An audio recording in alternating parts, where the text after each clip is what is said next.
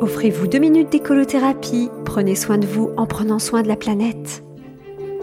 Bonjour, c'est Flora et Brige. Vous le savez certainement, je suis flexitarienne. Comment? Vous ne le saviez pas? Ah, pardon, vous ne saviez pas ce que veut dire l'expression flexitarienne. Bah, c'est facile, c'est flexitarien au féminin, bien sûr. Allez, je ne vous laisse pas là en plan, vu que je suis là, au contraire, pour vous livrer mes bons plans.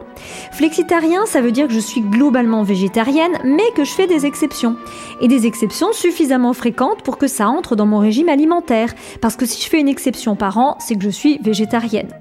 Comme le nom flexitarien l'indique, nous avons tous notre régime adapté. Personnellement, c'est en moyenne une fois par semaine que je suis amenée à manger de la viande ou du poisson.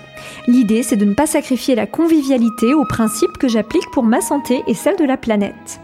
Je me dis que ce n'est pas une petite viande ou un petit poisson de temps en temps qui va annihiler les effets bénéfiques de mon alimentation quotidienne. Et c'est ce qui fait dire à ma maman qu'en fait de flexitarienne, je suis opportuniste.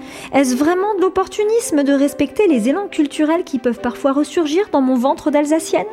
Est-ce de l'opportunisme de faire honneur à un plat de viande que des amis auront préparé avec amour et amitié donc?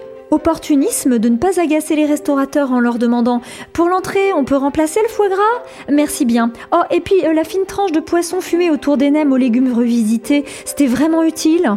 Enfin, vous connaissez pas les algues nori Ah, le dessert un peu trop beau pour être vrai. On n'y trouverait pas quelques traces de gélatine animale? Vite ôtez ça de ma vue. En même temps, admettons que certains refus alimentaires sont aujourd'hui entrés dans les mœurs, et on ne vous reprochera jamais de refuser de consommer du foie gras, par exemple, puisque plus personne n'ignore son lien direct avec la souffrance et même la maladie animale.